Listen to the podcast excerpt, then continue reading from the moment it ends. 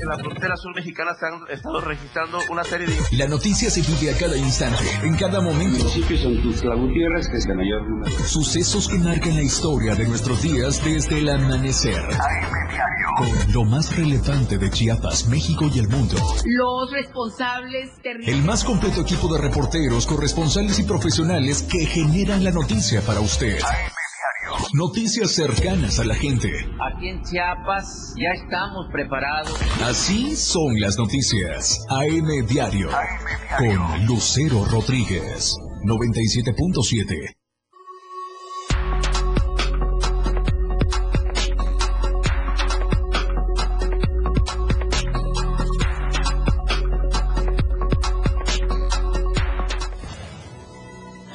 Plagada de propaganda de la revocación de mandato, hasta en los colectivos del transporte público. Recuperan viviendas en Comitán, hay dos detenidos. Junta de Coordinación Política llamó a la Femex Food para informar sobre lo sucedido en Querétaro. Estamos a diario contigo.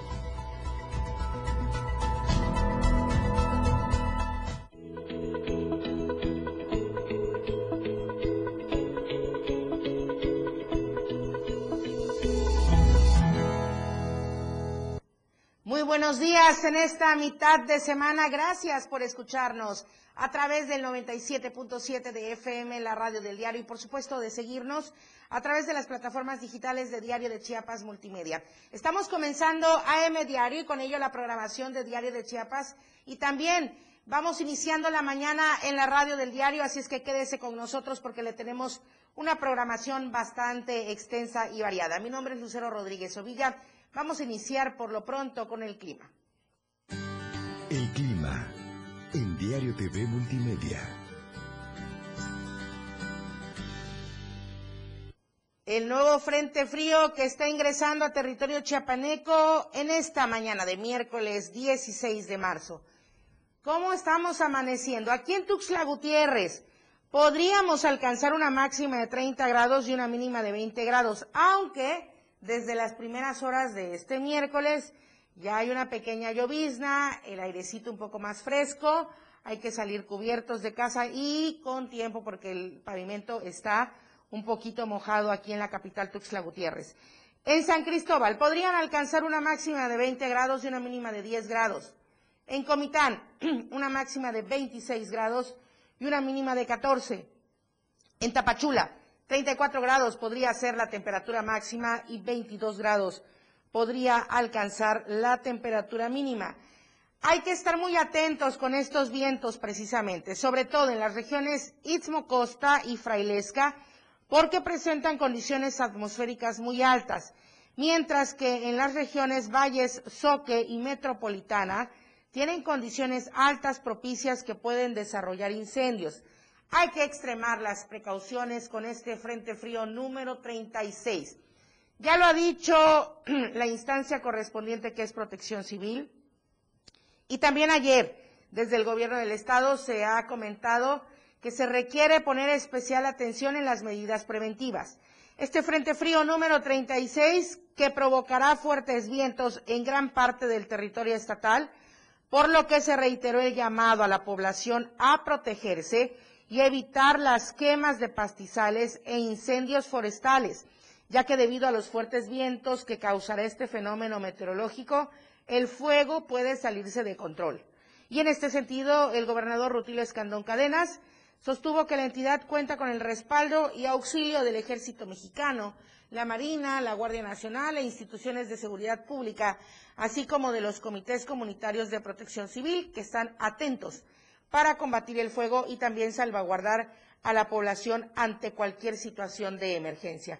También se destacó que lo más importante es tomar conciencia y no provocar este tipo de siniestros que no solo ponen en riesgo la salud, el patrimonio y la vida de las personas, sino que también contaminan, dañan el ambiente y empobrecen la tierra, ya que debido a ello pues también hay menos cosechas. Hay que poner especial atención en esta situación. Vamos a ir hacia la zona de Altamirano, que ayer estuvo convulsionando aquí, el centro de la capital Tuxtla Gutiérrez. Le voy a comentar qué fue lo que sucedió. Habitantes del ejido Altamirano se manifestaron aquí en Tuxtla Gutiérrez para exigir la liberación de 47 de sus compañeros, quienes llevan más de 70 días secuestrados, por lo que existe miedo en la comunidad, pues están expuestas las familias completas. Pues sí, y cómo no, ¿verdad? René Santos Espinosa, comisariado ejidal de Altamirano, pidió la intervención de las autoridades federales para tener la certeza de vivir en una comunidad en la que impere la paz, caso contrario a lo que se vive actualmente, en donde se les han impuesto grupos de choque, llamados así grupos de choque. También pidieron respeto hacia el Consejo Municipal, ya que el propio municipio de Altamirano lo exigió en su momento, por lo que no están en tiempos de discusiones. Esa situación ya fue aprobada por el propio Congreso del Estado. También se remarcó que esto es parte de las acciones o forma parte de las acciones que emprende Vladimir Hernández Álvarez, presidente municipal de Las Margaritas, así lo comentaron los manifestantes. También em, pues señalaron a José Domingo Espinosa López, quienes dijeron se han dedicado a atacar a la gente en Altamirano. Hemos estado hablando de todo este proceso de la revocación de mandato y justamente aquí en Tuxtla Gutiérrez, si usted se detiene a observar, Tuxtla ya está plagada de propaganda de la revocación de mandato. Hasta en los colectivos está esta propaganda. Ainer González con el reporte.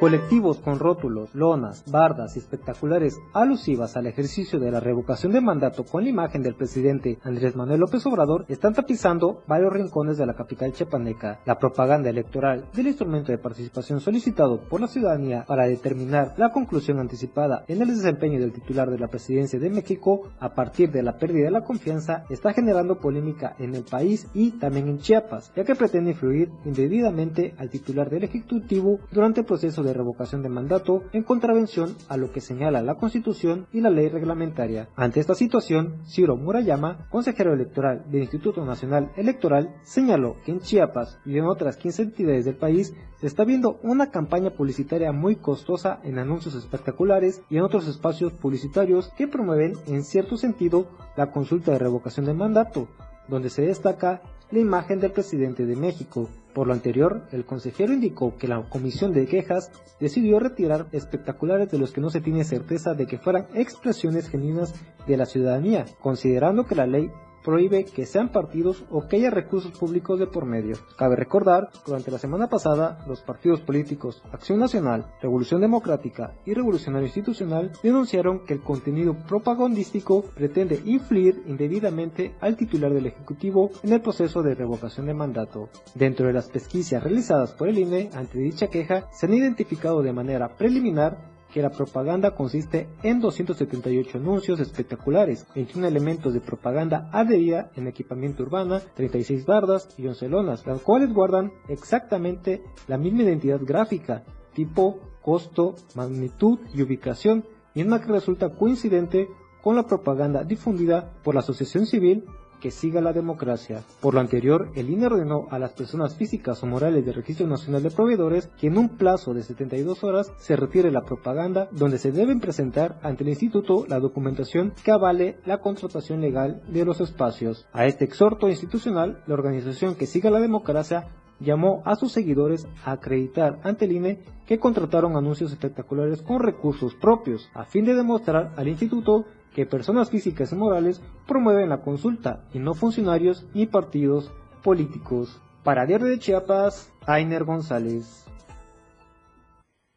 Bueno, y en el país hay pocos colegios de abogados en materia electoral y el que existe en Chiapas está buscando fortalecer el conocimiento y la educación en torno a los procesos electorales, precisamente.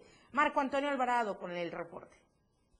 El convenio signado este martes entre el Colegio de Abogados y Abogadas Electorales del Estado de Chiapas y el Instituto de Transparencia, Acceso a la Información Pública y Protección de Datos Personales en el Estado fortalece el en el educativo que buscan en la materia electoral. Así lo destacó el presidente del Consejo Directivo de este colegio, Moisés Abrán Espinosa Mota. los objetivos que tenemos como colegio es fomentar la participación en estudios eh, en la materia electoral.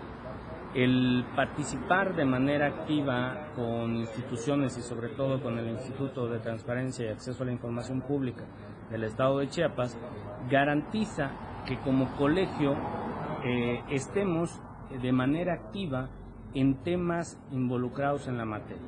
Eh, vamos, esta firma de convenio tiene como objetivo comentar el programa Infórmate y Vótale, que es un programa que ha implementado el instituto para eh, informar a la ciudadanía en general eh, sobre el proceso electoral en el estado de Chiapas. Ahorita viene el proceso electoral extraordinario y nosotros como colegio nos sumamos a ese esfuerzo que va a tener el instituto aportando eh, estudios, aportando eh, conocimiento que tenemos en la materia. Digo también que en el país hay pocos colegios de abogados en materia electoral y que el que hay en Chiapas quiere fortalecer el conocimiento y la educación en torno a los procesos electorales. Para Diario de Chiapas, Marco Antonio Alvarado.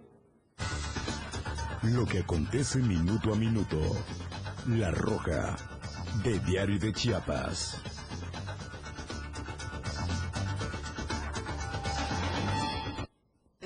De la verdad impresa. Adaibet Morales está en la línea telefónica en la meseta Comité Catojolabal. Adaibet, el día de ayer, el día de ayer nos adelantaste de este operativo que estaban realizando en conjunto los tres niveles de gobierno para recuperar viviendas invadidas en Comitán. Muy buenos días. ¿En qué quedó el asunto?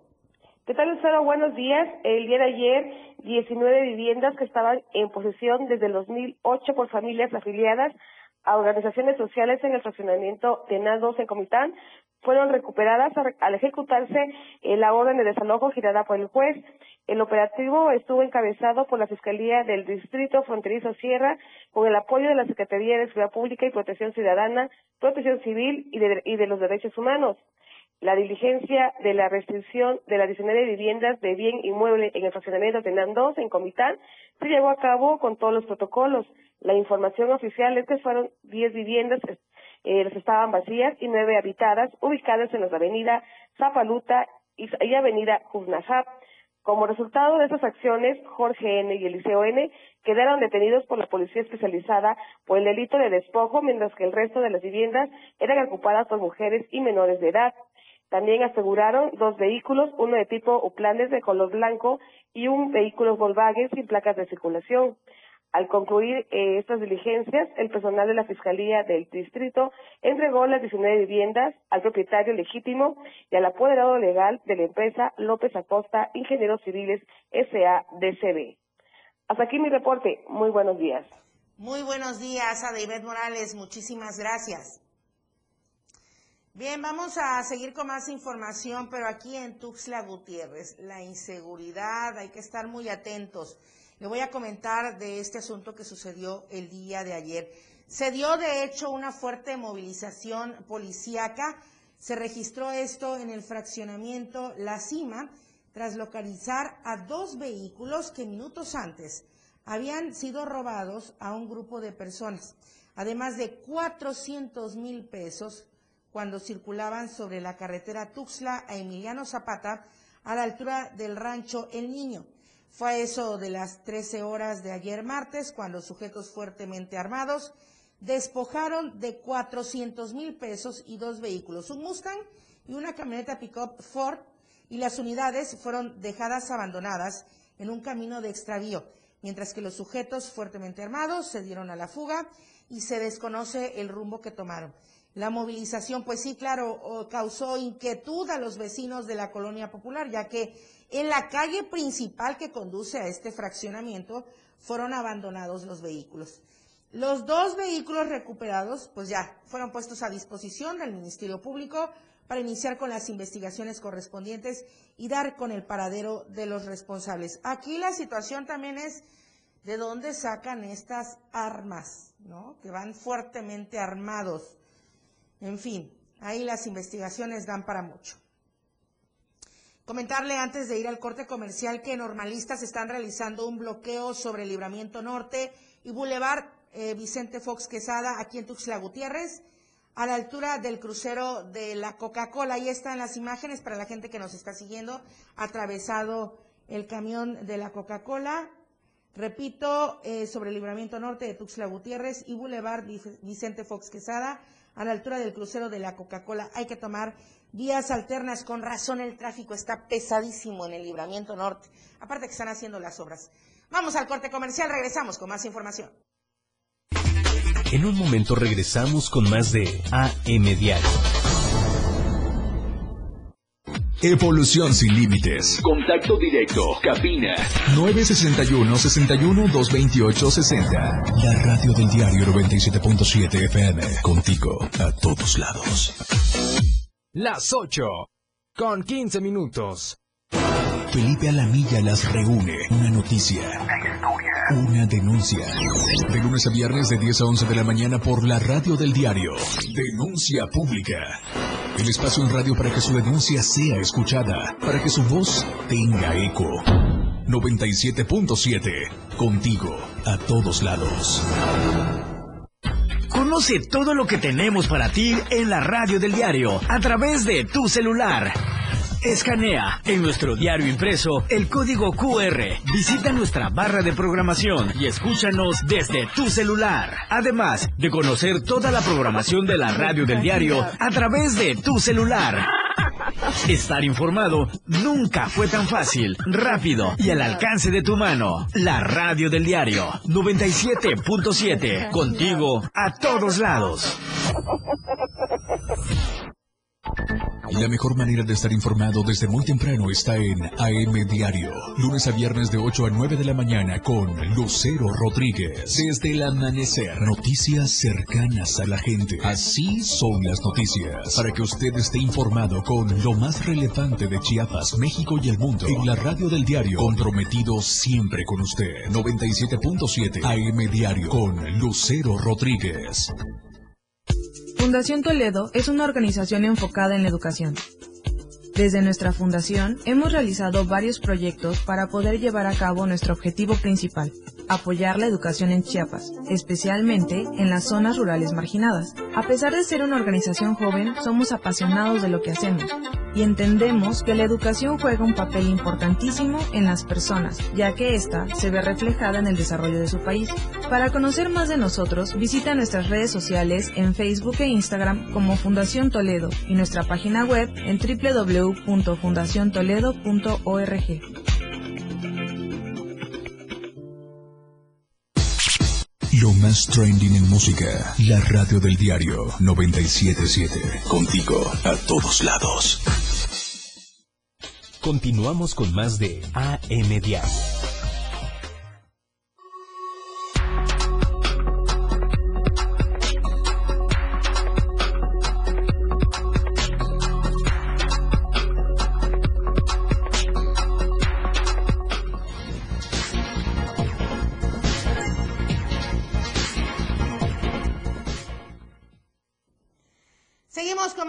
Información en AM Diario. Muchísimas gracias por escucharnos a través del 97.7 de FM, la radio del diario, y también seguirnos en nuestras plataformas digitales. El día de ayer, allá en San Cristóbal de las Casas, se registró una movilización bastante fuerte. Le voy a comentar eh, cómo comenzó esta situación, porque eh, pues los locatarios del mercado eh, José Castillo Tielmans estuvieron enfrentándose el día de ayer. Janet Hernández, ¿cómo estuvo esta movilización ayer en el mercado José Castillo Tielmans allá en San Cristóbal de las Casas? Fue eso del mediodía, cuando los locatarios decidieron desterrar al líder, líder de la Almetrac, Narciso Ruiz. Adelante, Janet, buenos días. Hola, Lucero, muy buenos días. Eh, este, hablamos sobre el tema del mercado.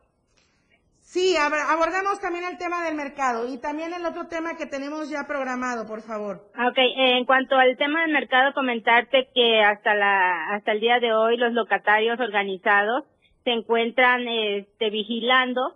Ellos denunciaron que el grupo de Narciso Ruiz, que es el líder de la eh, llegó a agredirlos con armas de fuego. Ellos únicamente tenían palos y piedras para defenderse, comentaron. Y pues la situación se tornó un poco tensa, pero comentarte que en estos momentos este la situación se ha calmado, sin embargo ellos están ahí vigilando para que estas personas no regresen al mercado, ya que argumentan que ellos no tienen ni locales ni son eh, locatarios de ese lugar, Lucero. Eh, el punto aquí, Janet, es que se están eh, pues oponiendo a la remodelación, ¿verdad? Así es, este, el grupo de locatarios que mantiene ahorita el mercado, que está resguardándolos, ellos eh, no quieren que se, se construya de nuevo el mercado, ellos quieren que se remodele, que se remodele el mercado y el grupo de Narciso, del, del Almetrach, ellos sí están de acuerdo en que se construya de nuevo el mercado. ¿Por qué esta eh, diferencia de opiniones, Janet? ¿Qué es lo que argumentan? Ajá, la negativa es porque ellos temen que al momento que lo saquen para la reconstrucción del mercado, le reduzcan los locales que les pertenece, incluso si tienen dos, pues les quede nada más uno o las medidas sean menos y es por eso el temor que ellos tienen, aparte de que también dicen que si los llevan a otro lugar a vender, pues no van a tener ese ingreso que a diario tienen ahí. Claro, el temor de todos los comerciantes cuando alguna obra está iniciándose o por iniciar o ya transcurriendo. Oye, Janet, pero ahorita la gente, la gente puede acudir con calma, con tranquilidad, a hacer sus compras o cómo está la situación. Pues fíjate que la gente tiene mucho temor porque como hubieron disparos de fuego el día de ayer, toda la tarde y noche, pues la gente tiene miedo. Eh, sin embargo, los locatarios a las 11 de la noche dieron una conferencia donde ellos dicen que está en calma, pero pues la gente no, no quiere acudir hasta que esta situación pues se controle. Y, ayer llegó la policía municipal, estuvieron haciendo rondines junto con la Guardia Nacional para que estas personas que estaban armadas pues no regresaran y agredieran a los locatarios que estaban ahí. Y aquí la pregunta, como siempre, es de dónde salen las armas, ¿no? Pero bueno, en fin. Janet, muchísimas gracias con este tema. Ya la gente está más actualizada de lo que está aconteciendo el día de hoy. Suponemos continúan las corporaciones ahí eh, realizando pues los operativos de vigilancia. Sí, así es. Eh, la policía y la Guardia Nacional están ahí, están ubicados en todo el cuadrante del mercado eh, no están exactamente en el mercado, sino a una cuadra de distancia en, en los puntos que, que rodean el mercado. Muy bien, Janet. Bueno, y esta otra situación también, que de verdad es muy penosa y muy lamentable, donde una menor de edad está pidiendo justicia, fue violentada sexualmente por su padre. Así es, Lucero, eh, una menor de edad originaria del municipio de San Juan Chamula, denunció que sufrió abuso sexual por parte de su propio padre hace ocho meses quedando embarazada y hoy clama a las autoridades para que este no salga, ya que las amenazó de, de muerte a ella y a su mamá. La víctima de tan solo 13 años de edad pidió a las autoridades competentes castigo a su padre, quien se encuentra actualmente recluido en el, en el CERS número 5, ubicado a 18 kilómetros de esta ciudad. Narró que hace ocho meses fue abusada sexualmente en dos ocasiones cuando se encontraba sola en su domicilio por su padre Salvador Patistán, originario también de San Juan Chamula. Agregó eh, que su padre fue detenido hace una semana por la policía, incluso eh, el día de ayer la fiscalía emitió el boletín en donde esta persona de nombre Salvador pues ya se encuentra retenido en el Cerezo 5. Por su parte, la madre, entre llantos, muy desesperada, pidió a las autoridades que por favor no dejen salir a este señor, ya que teme mucho por la vida de ambas, porque antes de que las encerrara, ella narra que las mandó a golpear. Entonces, aún la niña está embarazada a pesar de que, lo, golpeó el padre, pero afortunadamente ya está detenido y lo que están pidiendo es que no salga. Hasta aquí reporte, buenos días. Embarazada y desafortunadamente producto de esta violencia en su contra. Y bueno, pues ahí las autoridades, las medidas precautorias, porque aún el señor estando a distancia, mandó a golpear a la menor y a su madre y entonces ahí también hay que tomar en consideración este hecho en las investigaciones. Janet Hernández, muchísimas gracias. Gracias, buenos días. Muy buenos días. Tomar en cuenta, la verdad, la petición, el llamado de auxilio que está haciendo esta menor de edad y su madre para que pues su vida pueda ser salvaguardada. Vamos a seguir con más información donde encarcelaron a un presunto ladrón en Ochuc. También es información de Janet Hernández. y decenas de pobladores de la comunidad Santo Tomás Locatón, municipio de Ochuc, retuvieron a una persona del sexo masculino acusado de robo de láminas. Posteriormente fue encerrado en una casa de madera.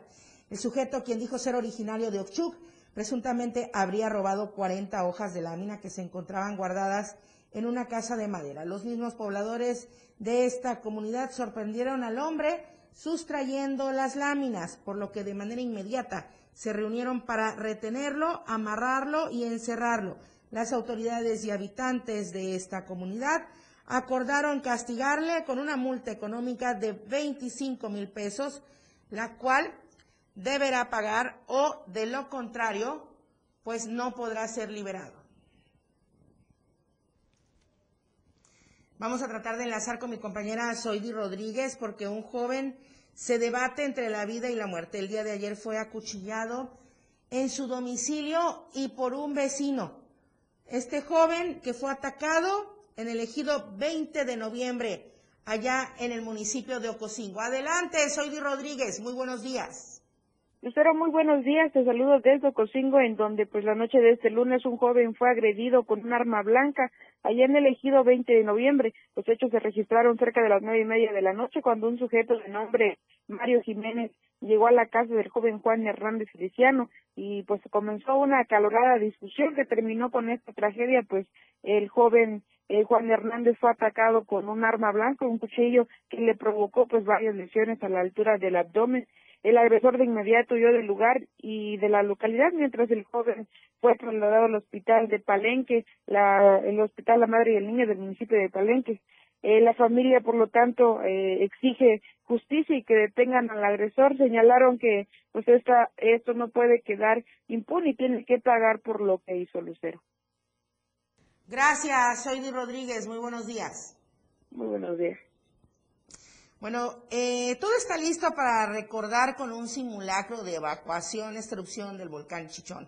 Este jueves, mañana precisamente, desde el municipio Francisco León, la Secretaría de Protección Civil, con la presencia de elementos de la Secretaría de la Defensa Nacional, también de la Secretaría de Salud, de la Guardia Nacional, de Seguridad y Protección Ciudadana, autoridades municipales de los eh, lugares cercanos de toda la región Mezcalapa y también de la comunidad en general estarán realizando eh, el segundo simulacro de evacuación con hipótesis de erupción volcánica. Esto lo informó el titular de Protección Civil de la zona Mezcalapa, Efraín López, y participará la comunidad de San Pablo, y los comités comunitarios de protección civil de Carrizal, Nuevo Naranjo y Nuevo San Miguel, quienes tendrán que desalojar sus viviendas bajo los parámetros y lineamientos de seguridad que enmarca la ley de protección civil,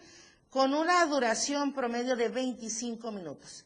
Asimismo, evacuarán animales de traspatio y enseres y posteriormente se concentrarán en un refugio temporal habitado eh, por el Ayuntamiento de Francisco León, más bien habilitado por el Ayuntamiento de Francisco León.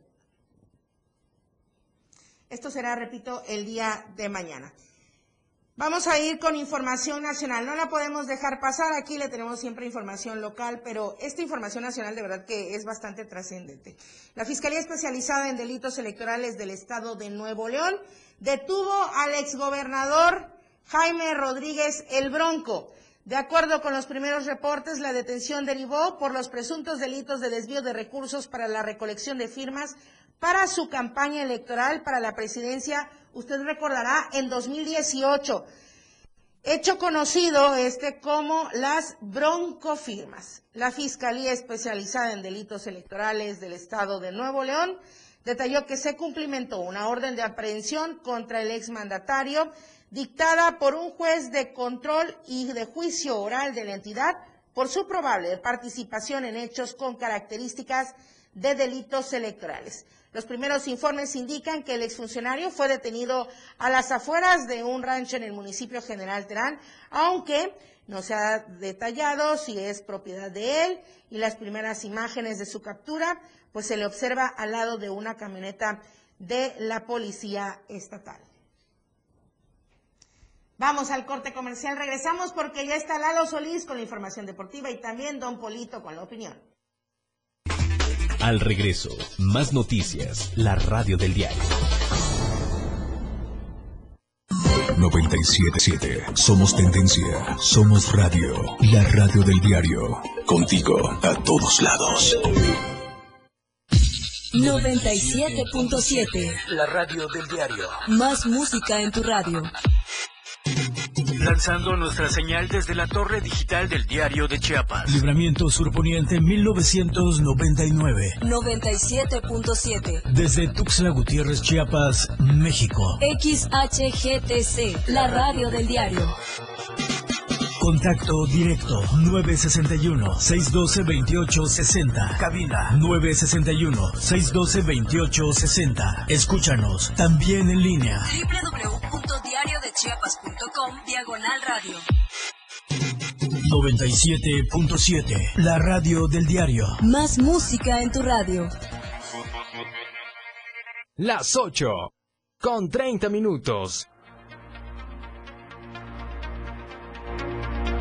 Radio del diario presenta la portada de este miércoles 16 de marzo de 2022. Mujeres migrantes, las más olvidadas. Detienen al Bronco. Capacitan a 4.000 parteras. Extremar precauciones por Frente Frío 36. Control de confianza a favor de la seguridad, justicia y legalidad. Trabaja INS Modelo Integral de Salud. Conflicto de Altamirano a Tuxtla. Pacto de civilidad para elecciones. Recuperan 19 viviendas invadidas en Comitán. Otro periodista asesinado. 71 casos se registran en personas de 5 años de edad en adelante. No se reportan defunciones. Estamos a diario contigo.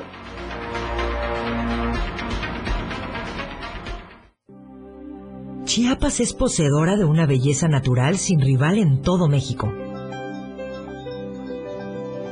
Una gran selva, un impresionante cañón, manglares y playas únicas, además de paradisiacas caídas de agua, visten a nuestro estado con el encanto único de la naturaleza. Chiapas es el estado más al sur de México, la última frontera de nuestro país.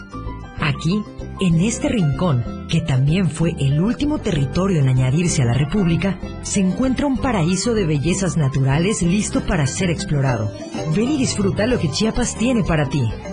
97.7, la radio del diario. Contigo a todos lados. Radio Revolución Sin Límites 977. La radio del diario. Contigo a todos lados.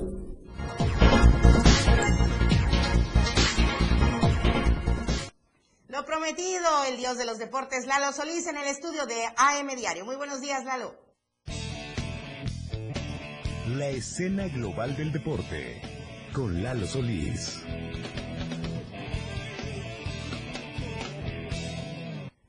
¿Qué tal? Muy buenos días, bienvenidos a la información deportiva en AM Diario. Hoy vamos a platicarles respecto a estos procesos que se están realizando en distintas disciplinas de cara a los Juegos Nacionales CONADE 2022 y es que este fin de semana se va a disputar el selectivo estatal de Taekwondo después de todas las polémicas que han suscitado esta esta semana, este deporte, pues bueno, finalmente se van a realizar estas competencias del 18 al 20 de marzo en el eh, usos múltiples del deporte, auditorios múltiples del deporte. Este día, eh, ya sabe, las categorías son infantil, juvenil, sub-20, en las modalidades de formas y combates. Todo está listo para que se elijan los mejores que van a estar eh, representando a nuestro estado en el macro regional a la espera de recuperar un poquito el prestigio que esta disciplina ha perdido debido al divisionismo que existe entre los organismos. Así que bueno, este fin de semana tendremos pues a los mejores exponentes de cada categoría buscándose un sitio en el equipo chiapaneco de taekwondo, así que vamos a estar vigilando de cerca qué pasa en cada uno de los eventos que están programados para este fin de semana. Reitero, es este viernes arrancaría todo el 18 al 20 de marzo en el Auditorio de Usos Múltiples del Indeporte. Ahí se va a disputar pues el selectivo estatal de Taekwondo. Vamos a platicar un poquito del básquetbol y es que, como le comentaba, los procesos están elaborándose, sin embargo, algunas otras agrupaciones están disputando sus competencias de manera alterna, como es el caso del básquetbol, y es que Ademeva programó su campeonato estatal sub-17 femenil que se va a disputar en la duela del Auditorio Municipal Efraín Fernández Castillejos, también del viernes próximo al domingo, las mejores eh, quintetas de las distintas regiones en las que se dividió geográficamente el Estado para tener selectivos importantes van a estar buscando este título estatal, eh, que pues bueno, también eh, anunciaron los dirigentes del deporte ráfaga, del básquetbol, Ademeva en este caso, que este evento es selectivo para un campeonato nacional que se va a disputar en Pachuca para el mes de mayo. Así que ahí estarán los eh, mejores basquetbolistas de la rama femenil en la categoría sub-17 en la capital chiapaneca, buscando pues quedarse con un puesto en este equipo en el que buscarán buenos resultados eh, que se han ausentado en los últimos años en el deporte ráfaga, pero bueno, ahí está este evento que se va a disputar también este fin de semana en la capital chiapaneca. Y hay un evento más, claro que sí, después del eh, torneo Resistencia Aeróbica que se realizó en el Delfín, pues este sábado y domingo, 19 y 20 de marzo, se va a poner en marcha un torneo más. Ahora se trata del torneo Velocidad Pura, distancias cortas en el centro de entrenamiento del Delfín, eh, con la característica de que, bueno, no se va a ir con la finta de que pues está viendo ahí que están nadando despacio. es el afloje para las categorías, por eso tenemos esos videos. Eh, son distancias cortas, se trata de establecer marcas. Si es que ponen, tomamos el video de cuando están en el afloje, que cuando van apenas tomando ritmo, ¿no?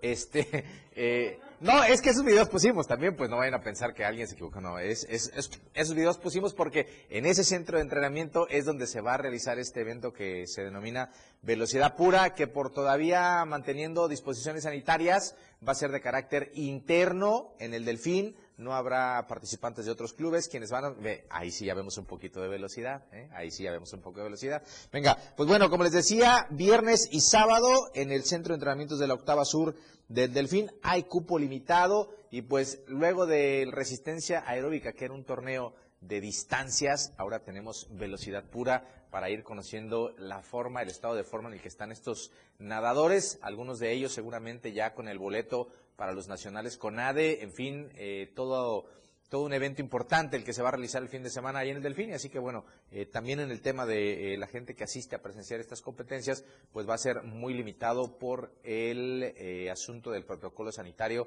que en cada una de sus competencias establecen en el Delfín. Así que, pues bueno, ahí está. Fíjese, tres eventos importantes se van a disputar este fin de semana. El selectivo estatal de Taekwondo, este estatal sub-17 femenil de básquetbol, y ahora este que le estamos eh, contando, que es el torneo Velocidad Pura de natación. Así que bueno, muy pendientes, vamos a estar llevándoles a todos ustedes el resultado la próxima semana.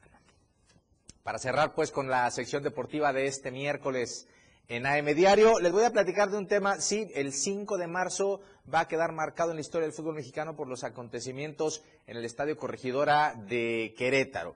Eh, grupos de animación se enfrentaron en las gradas y pues bueno, todo terminó en una situación en la que todavía quedan muchas situaciones sin eh, aclarar, eh, por ejemplo, si hubo muertos, si no hubo muertos, quién propició todo, cuáles fueron los objetivos, en fin, una serie de cuestionamientos. También se tomaron algunas medidas que no han dejado muy contentos a muchos en el tema de castigos y sanciones. Entonces, eh, pues surgió la iniciativa en la eh, Junta de Coordinación Política de la Cámara de Diputados para llamar a John de Luisa, presidente de la Federación Mexicana de Fútbol, y a Miquel Arriola, es el presidente de la Liga MX, para conocer a detalle qué fue lo que sucedió y de qué manera van a proyectar mayor seguridad en los estadios de la Liga MX. El que está promoviendo esta situación es el diputado Jorge Álvarez Maínez, quien expone no están muy contentos con que el fútbol en nuestro país tenga un sistema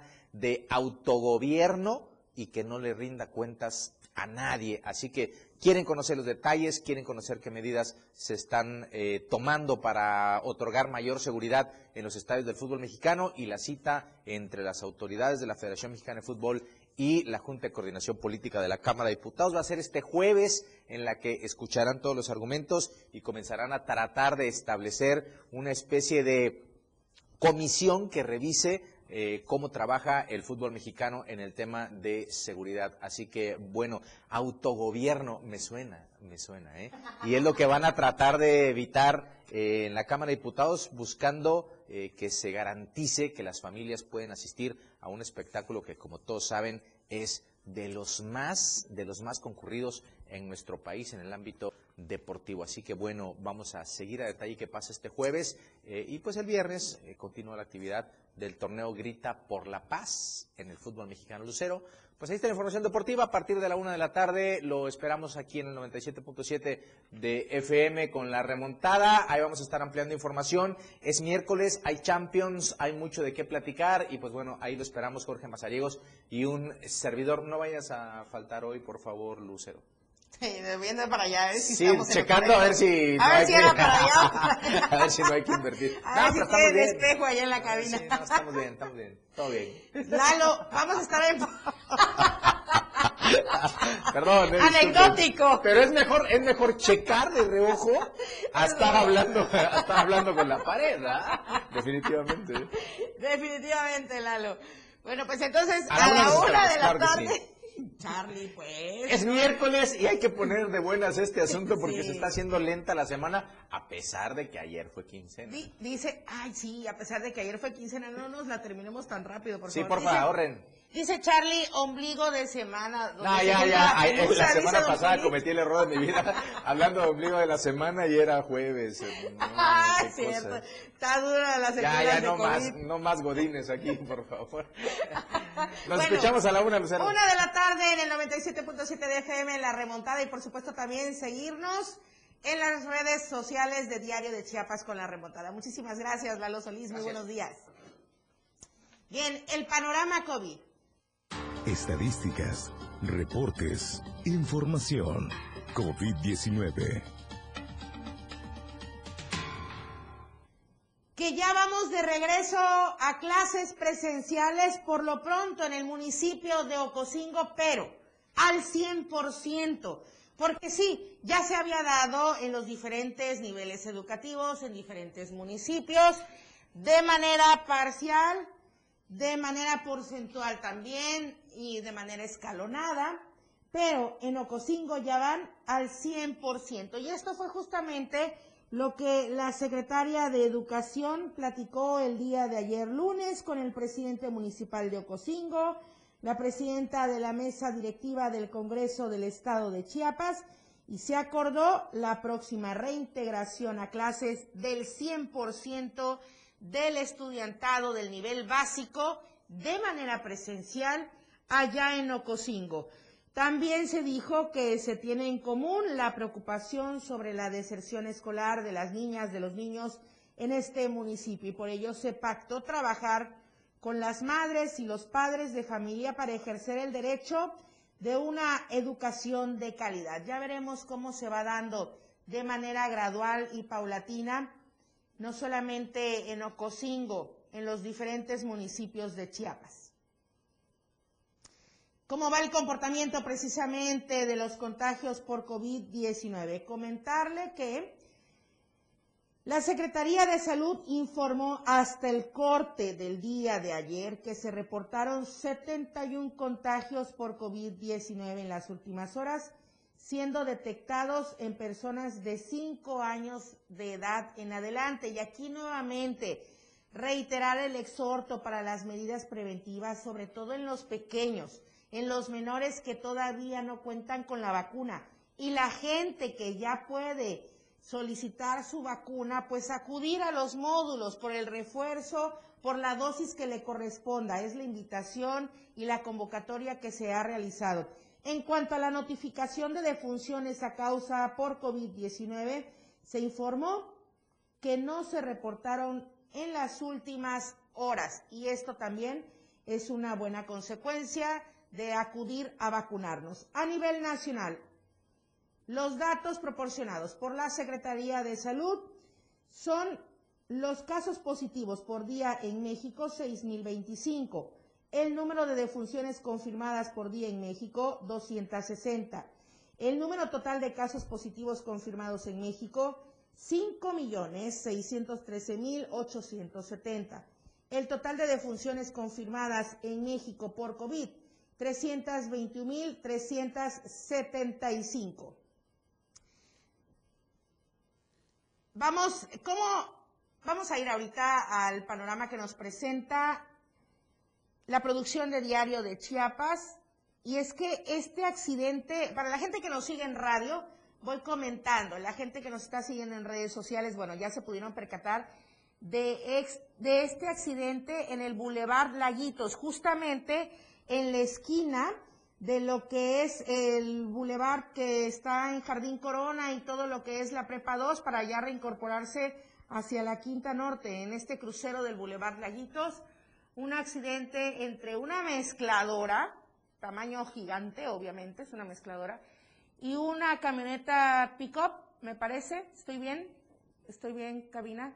Así es que ahí, obviamente, ya el tráfico está bastante pesado. Repito, si usted viene, por ejemplo, del Boulevard Belisario Domínguez hacia el, el Boulevard Laguitos, en toda esta zona está bastante pesado el tráfico por Fobiste, exactamente, por Jardín Corona, por todo lo que es la Prepa 2, así es que tome las debidas precauciones.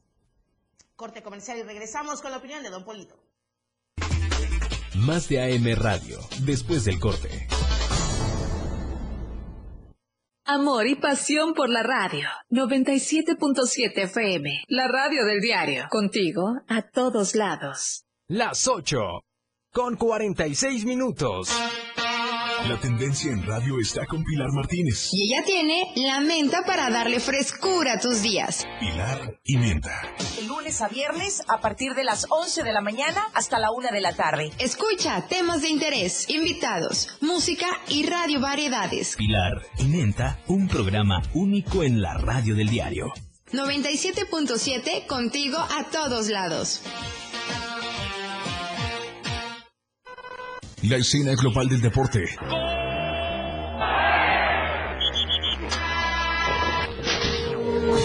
Ahora se escucha mejor en radio y Jorge Mazariegos y Eduardo Solís lo saben en La Remontada, de lunes a viernes de 1 a 2 de la tarde por la radio del diario 977, contigo en los deportes.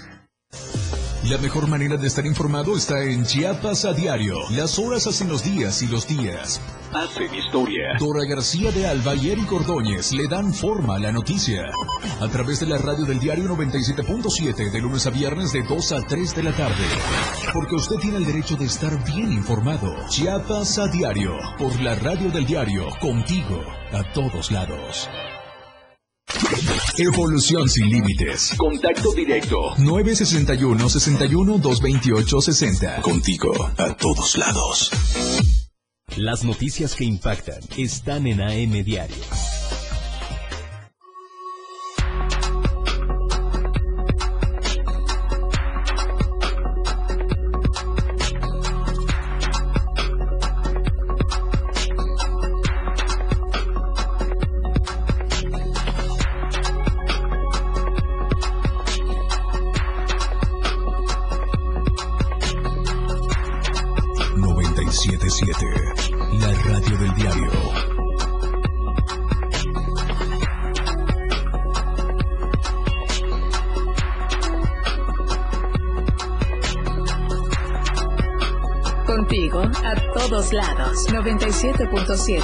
97.7 FM.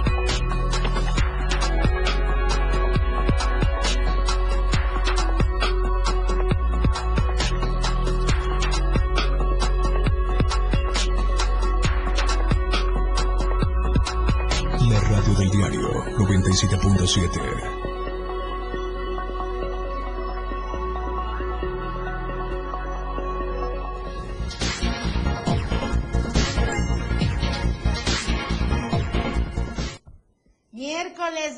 Con Don Polito. Muy buenos días, Don Polito. Buenos días, Lucero. Buenos días, ya miércoles, ¿eh? Miércoles. Miércoles, donde la pelusa se pone. Sí, porque es el ombligo de semana, es donde la pelusa se junta, ¿no? este, dos por uno en cine, entonces estamos muy bien, mi querida Lucero. ¿Cómo estás? Buen día. Ay, perdón, aquí se me está moviendo el cubrebocas. Lucero, oye, miércoles, les dije, les dije que se portaran bien, hombre, les dije que se portaran bien. Pero, híjole, don Polito, ¿qué hacemos si se sube al colectivo y en lugar de que capte su atención el número de la ruta, es la propaganda de la revocación de mandato. Me traen una, una onda ahí muy, muy, muy chistosa, digo, a mí se me hace muy chistoso este esto que traen lo de la revocación de mandato, porque es una estira y afloja. Y mira, Lucero, es que eso es lo que pasa cuando no se, no se deja estipulado bien todas las reglas del juego. Ese es el problema que tiene, ese es el, problema que tiene este, la gente del, del INE, ¿eh? la gente del INE, ese es el problema que tienen ya habíamos hablado, hemos hablado mucho aquí de cómo el, el no tener em, limpieza en sus procesos genera desconfianza y genera que haya que todo el mundo busque rutas alternas para poder hacer este propagandas, para poder hacer muchas cosas. Hay muchos políticos, por ejemplo, que dicen, pues mejor pago la multa. O sea, eh, de, esto, lo que me van a castigar, mire, ahí vemos la plagada de propaganda de revocación de mandato, siempre dicen, pues mejor pago la multa porque lo que me están castigando es eso, es la multa, entonces pues, pues mejor me arriesgo un poco. Pero es que ese es el, problema de tener un proceso desasiado, donde las reglas de juego no están, no están bien escritas, donde no están bien estipuladas. Dice el INE que esta propaganda pues es ilegal porque se supone que solamente, eh, según la ley, solamente el Instituto Nacional de, este, de Elecciones eh, puede hacer esta publicidad, solo ellos pueden hacerlo.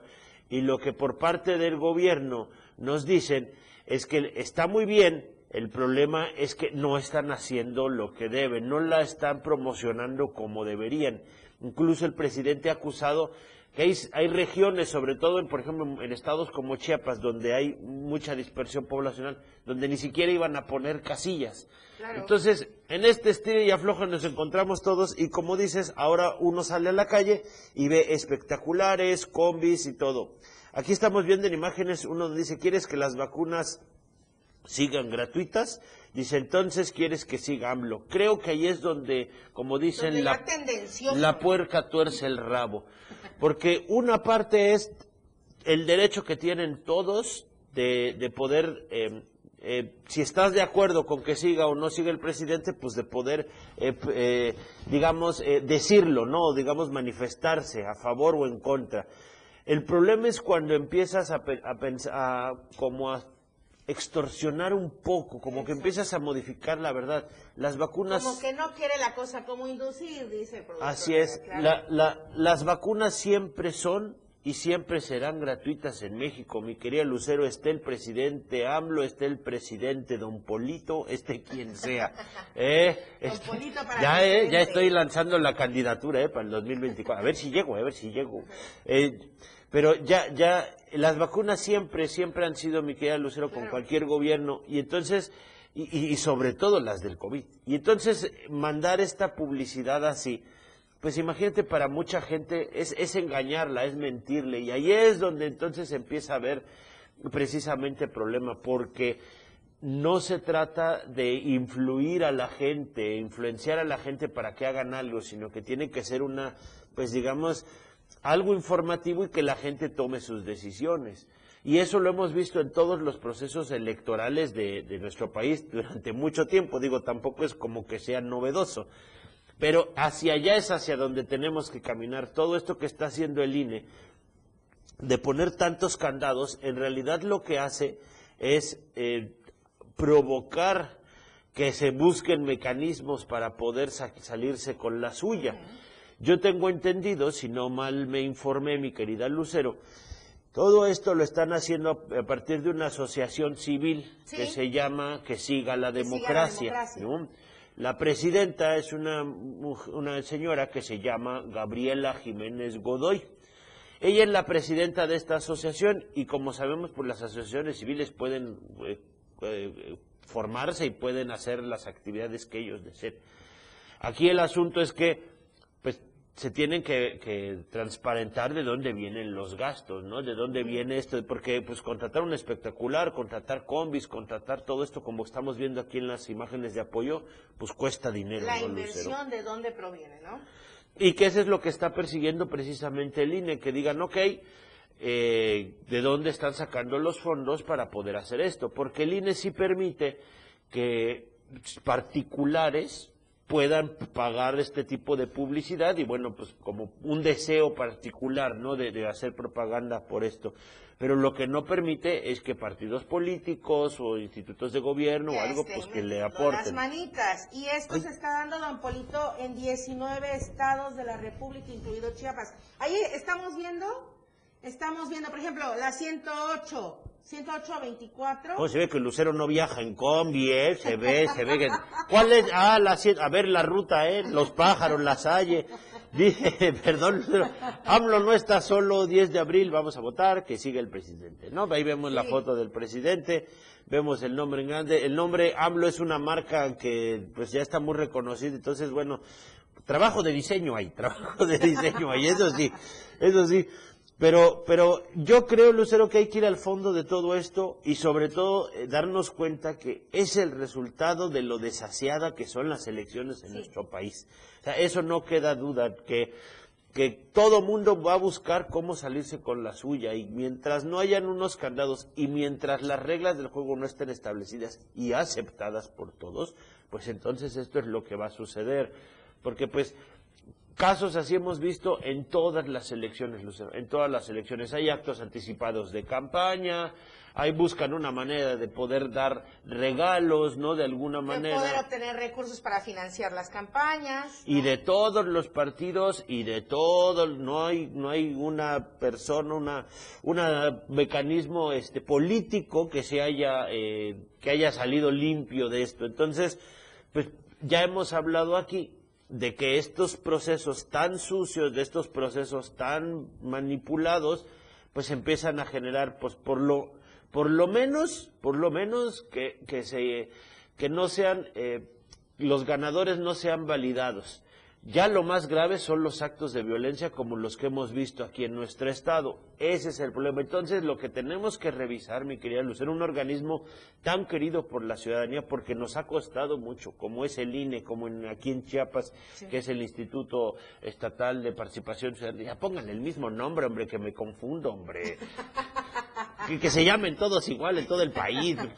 Pero bueno, que todo esto nos ha costado muchísimo, pero pues lo que queremos es que sea mejor, que sea mejor. Y en el caso de nuestros, este, ¿cómo se llaman los consejeros, no? Los consejeros, del INE, ¿no? Este, está este, ¿cómo se llama? Este, Murayama, Ciro Murayama, está Córdoba, este, pues deberían de, de, de ser un poco más humildes, la verdad, y darse cuenta que hay una, hay una amplia parte de la ciudadanía que no le gusta el trabajo que están haciendo en el INE y que, que sobre todo tienen que perfeccionar, que tienen que mejorar. Aquí, Lucero, se trata de que vivamos en un México en el que no sea tan destira y afloja, que no sea de tanto conflicto. De confrontación de entrada con los institutos eh, políticos y con las instancias encargadas de regular, ¿no? Eh, Como lo que usted está mencionando. Exacto, exacto, que los partidos políticos, los, los jueces, los árbitros, la ciudadanía y todos podamos tener la participación pues más tranquila, sin tanto golpeteo, sin que nos metamos a conflictos, que las elecciones sean una fiesta nacional. Mira, Lucero, a mí no me gusta hacer mucho las comparaciones, pero en Estados Unidos las elecciones son, un, son motivo de, de, alegría muchas veces, convocan mucho a las votaciones, porque los Estados Unidos como que tienen muy claro que este es el momento en el que ellos pueden, la ciudadanía puede decir si sí o si no les gusta. Y ahí las reglas del juego pues están muy abiertas, obviamente porque tienen mucho control, ¿no?